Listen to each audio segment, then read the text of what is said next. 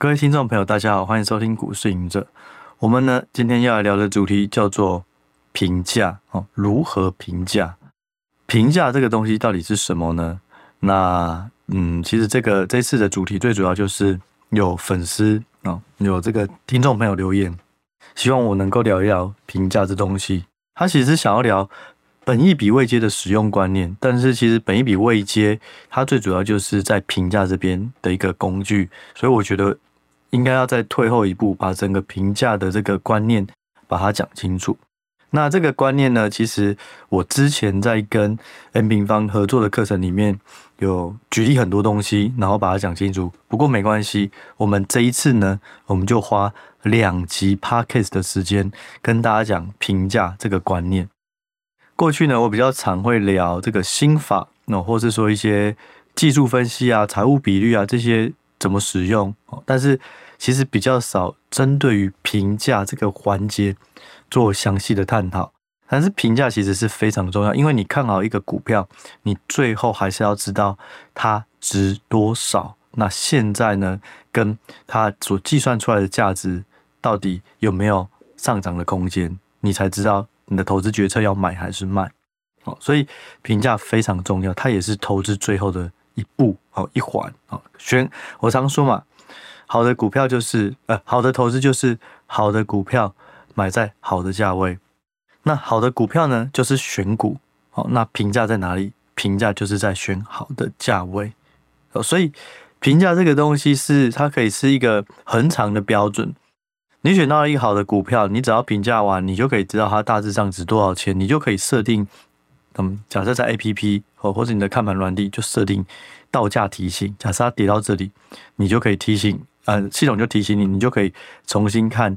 它到底有没有具有投资机会，还是它其实基本面已经改变，它不是好股票了，那可能就没有办法投资。可是如果它基本面不变，可是价位到你的好球带，也许它就是一个好的投资机会哦。所以我们就是要来讲评价。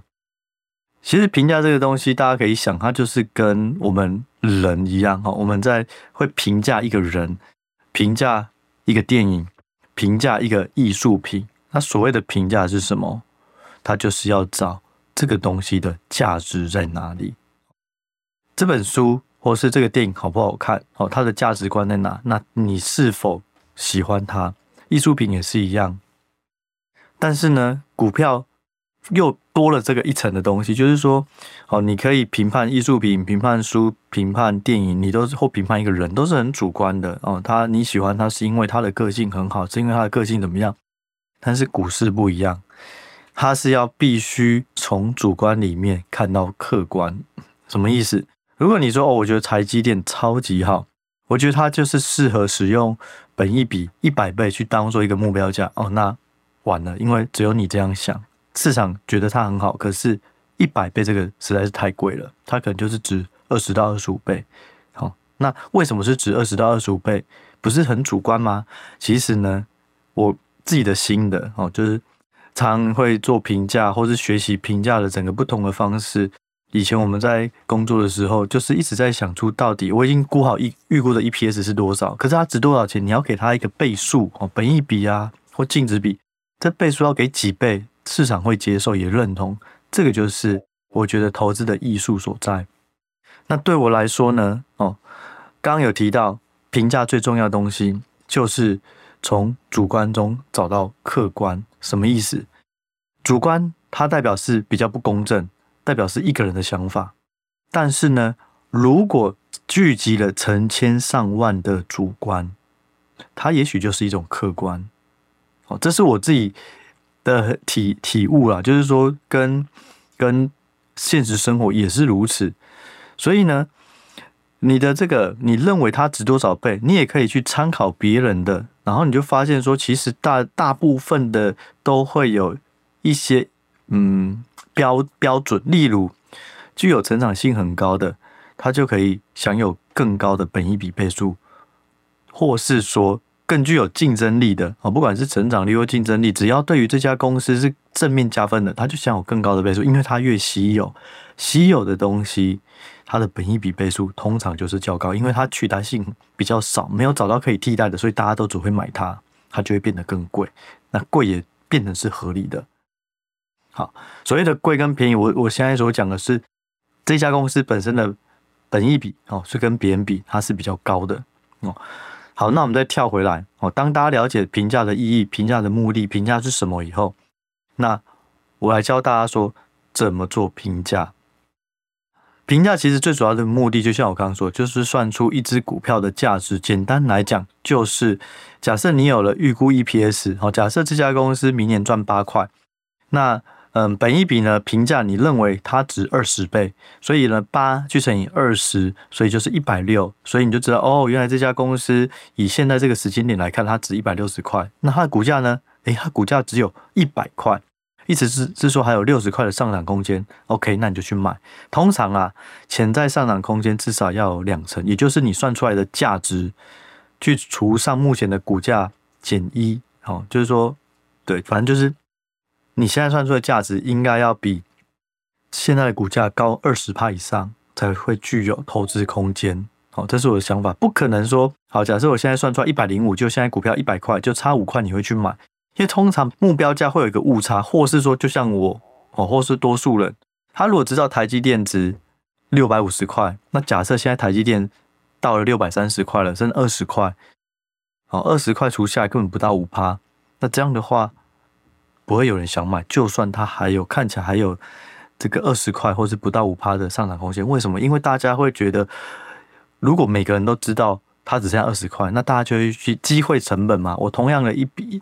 我同样的这个一笔资金，我就会去挑成长率更呃潜在上涨空间更更高的，好，所以通常我觉得至少要抓二十趴的这个这个上涨空间哦，才会是比较好的买入的这个机会。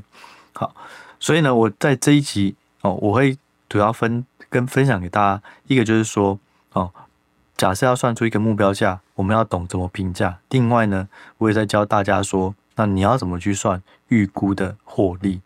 好，这样的话你才有办法有预估获利，然后知道这个评价倍数两个相乘，你才知道目标价。哦，这一集我们就要好好的把这个东西分享给大家。首先呢，我现在聊一下哈，评价大家常会说哦，本一笔，本一笔哦，那其实呢，评价有很多方式，本一笔不是唯一的，但是本一笔是最快最好用。然后也是最适合用在成长股的啊，我想大家主要投资的应该都是投资成长股了哦，所以本一笔就变得它的使用空间、使用机会非常的多。我分享几个方式哈，就是说主要市场上比较最多的就是本益比，第二种方式是用净值比哦，那第三种呢就是用营收比。那这不管是本益比、净值比。营收比，它最主要的目的都是要提供一个评价的倍数，然后去乘上你预估的一个财务数值。例如，如果你是本益比的话，其实基本上你看的就是预预估的 EPS。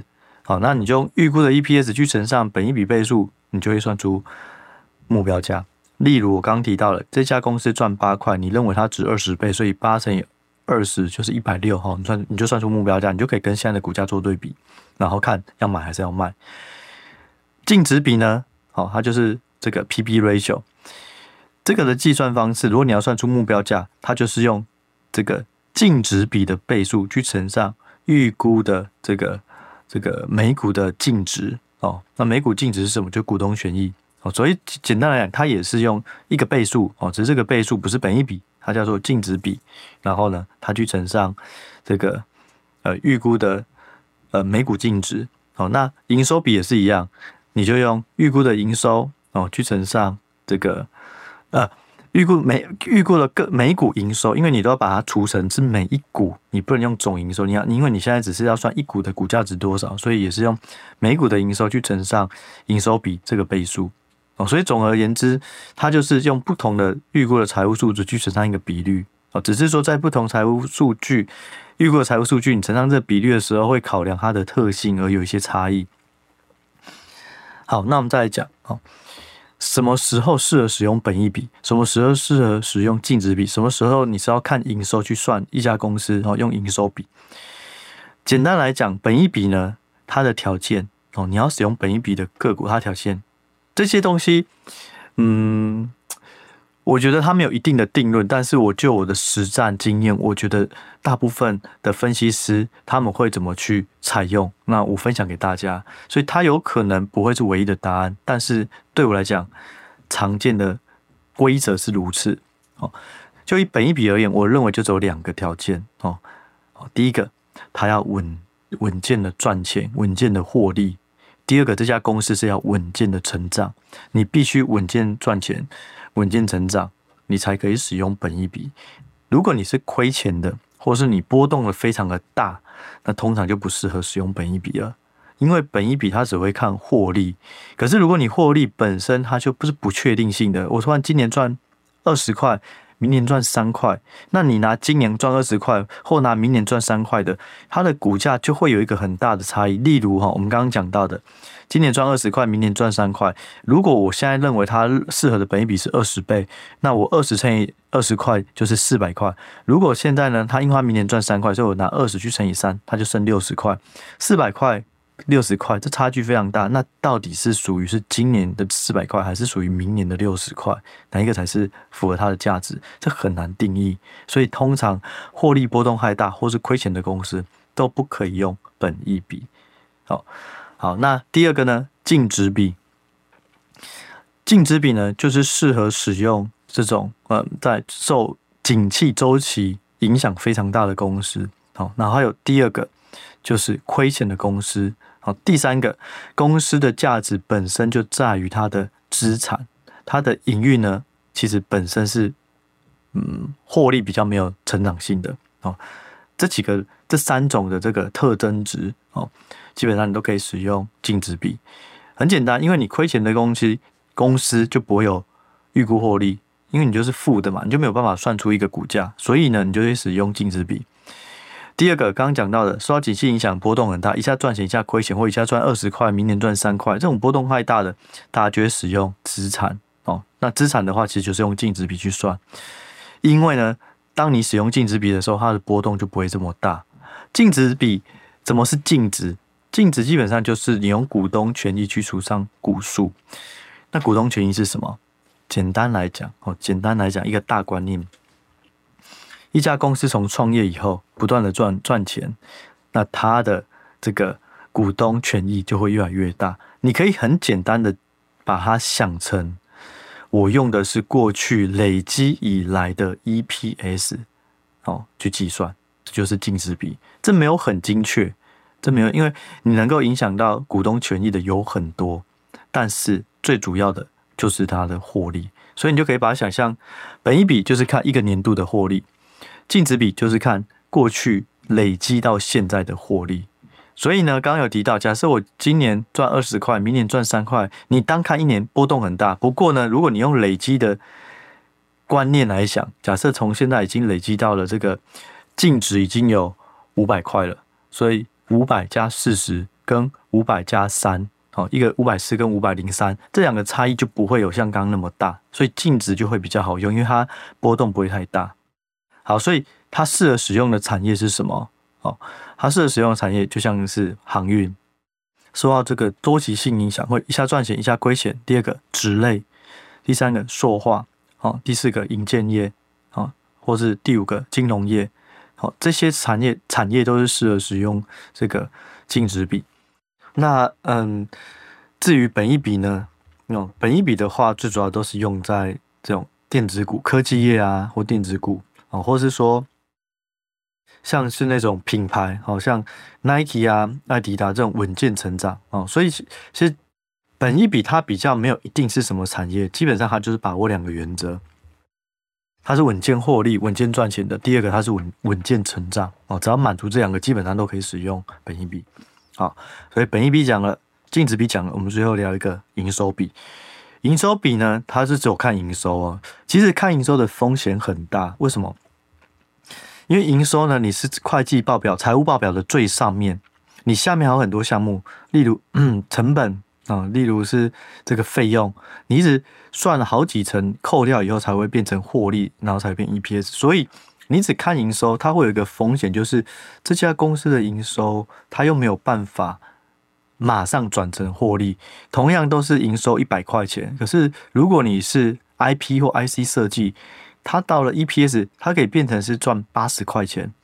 可是如果你是做组装，好像是红海，你可能一百块就到了 EPS 只剩下三块四块，一个是九十块，一个是三块四块，这个差异就变成看营收其实会有点不准。可是为什么还是会有一些时候需要看营收呢？好，就是因为这家公司它可能刚创业，所以你看它的这个净值，其实净值也没有多少，可是它可能尤其啦。很多矽谷的这种新创公司，它的 idea 超好，可是它现在没有赚钱。可是你可以知道，它未来就是这个产业的霸主，所以你还是想要找一个方式去做评价，而且你非常看好它的成长性。好，所以呢，这时候就用到营收比。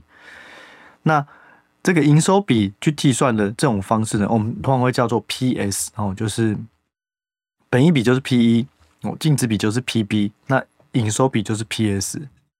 所以营收比呢，它其实适用于的公司就只有一个特性，就是这家公司亏钱哦，但是它的营收快速成长，这种公司你会觉得它很有吸引力。它虽然亏钱，可是三年后当它赚钱，它绝对是大爆发，好吧？那你就那种，你就用营收成长去看，这种公司有很多，例如，哦，我觉得嗯比较典型的哦，你可以说是 Amazon。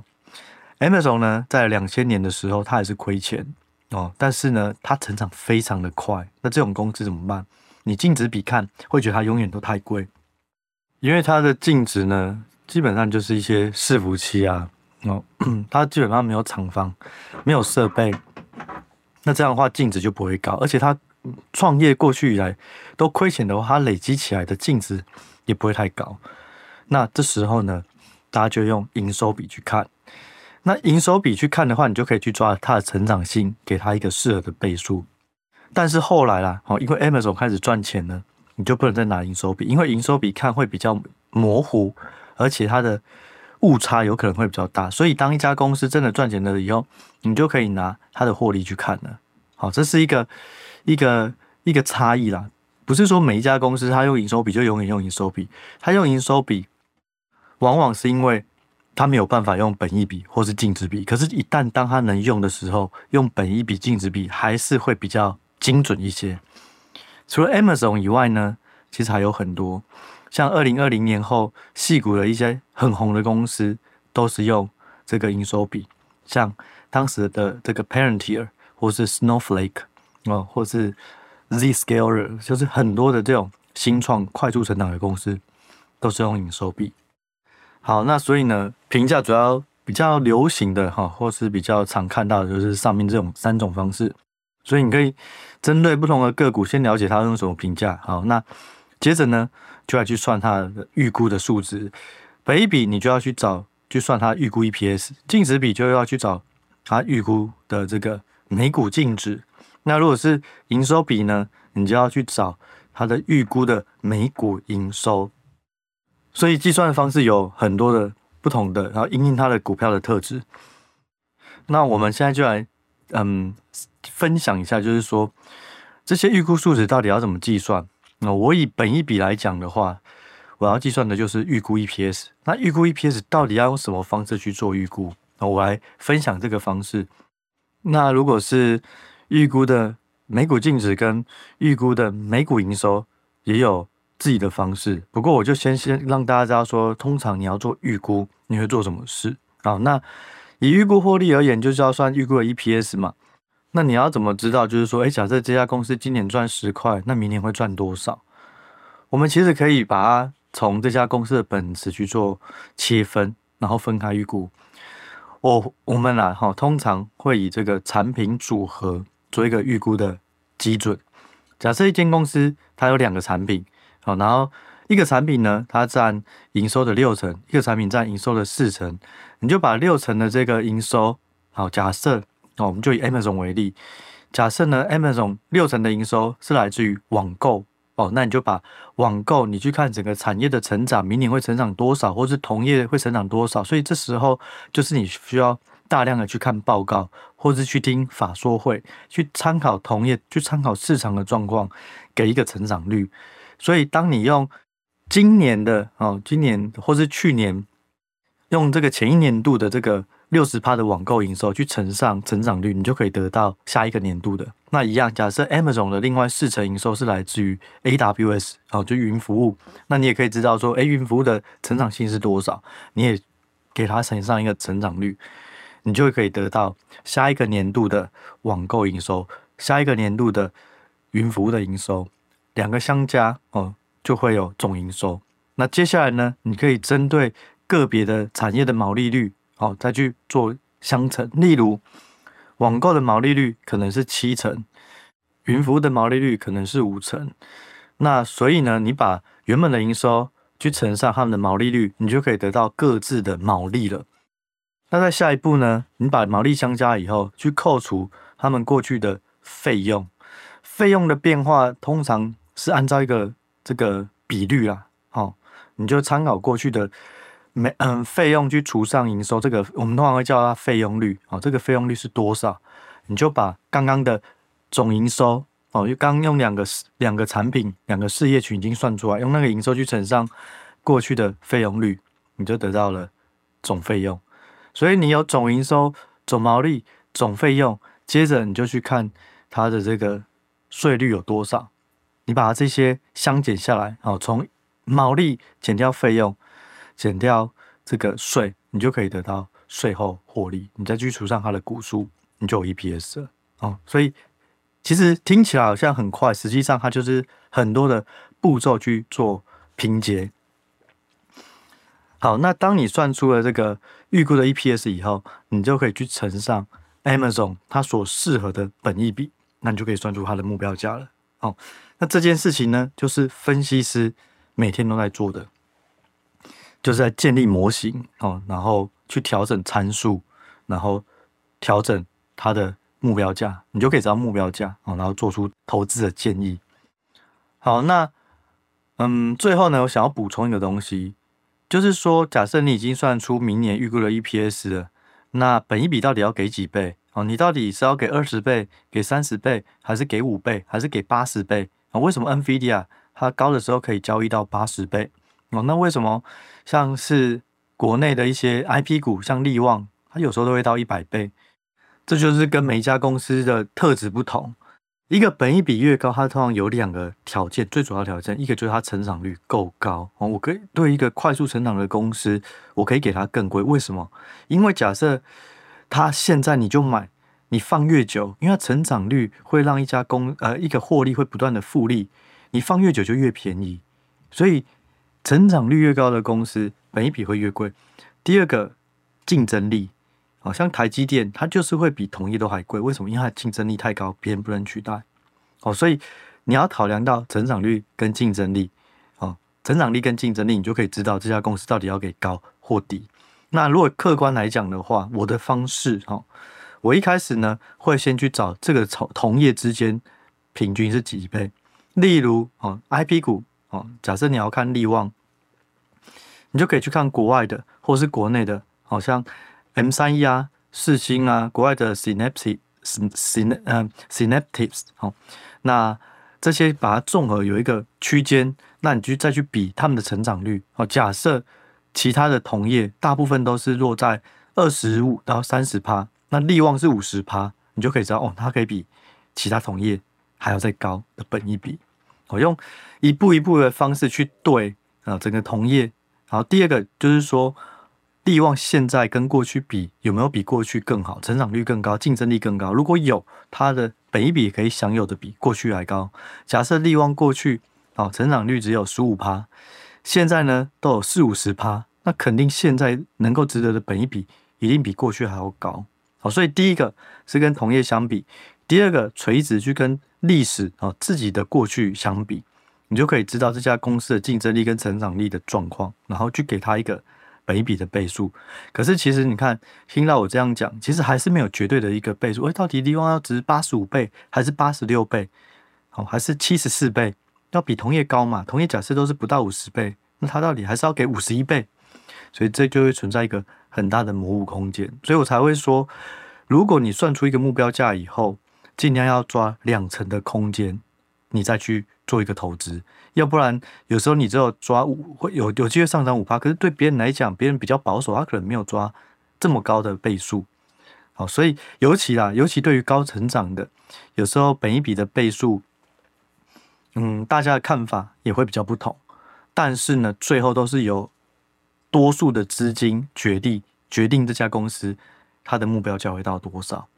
所以我才会说，其实股票你就是要判判断不同主观的这个意见之下，哦的客观的标准在哪里。如果是外资，外资他们的评判标准，他们的资金够大，也许你就可以多参考外资他怎么去评估一个公司的目标价。对，我这我的方式。好，所以呢，给设的本益比就是两个，这个成长啊，跟同业相比啊，第二个就是跟自己相比，有一个标准啊，有一个小标准，我也分享给大家。市场常会讲 PEG 哦，就是把 PE 好这个倍数基础上 G，G 就是获利的成长率。那通常 PEG 是等于一倍，算是一个合理。例如这家公司呢，它的 EPS 是成长两成，我就给它二十倍。那如果这家公司呢，它的预估它的 EPS 可以成长五成，我就给它五十倍的本益比。好，可是这个只是一个大的方向，它也没有确很明确、很标准的答案，就是说这个就是绝对绝对的。哈，二十倍就是二十趴，就是成长二十趴就是二十倍，成长五趴那只有五倍。好，所以也不能这样讲。但是大家会把高速成长的个股。用它的成长率去对上它值所值得的本本益比，我自己认为啦，超过十五趴哦，也就是说十五趴成长性的，你就给十五倍，二十趴就给二十倍，这个问题都还不太大。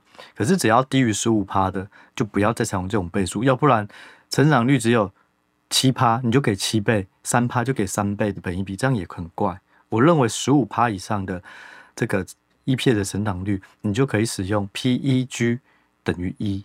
哦，这个这个方式去给他一个基本的本益比的位置，然后再去对刚刚我所讲的同业多少倍啊，然后过去历史自己是多少倍啊，去做微调，这是我的方法哦。这个也没有没也没有人教我 SOP 这一贯的做法，因为其实你在做评价很大的一部分就是这种艺术，这种想象力。只是这个想象力实不实际，大家市场认不认同？然后以自己的经验法则，发现好像这些产业、这些个股的特性，好像大家都会习惯用这种方式，哎，它就慢慢不约而同的成型。好，那这一集呢，就是我们要聊的。不过呢，下一集我们会再把这个东西做得更实战，我会教大家评价的秘诀是什么。你知道这样评价了以后，你选股要怎么选？好，那我们在下一集。我们再多聊喽，我们这集就先聊这，拜拜。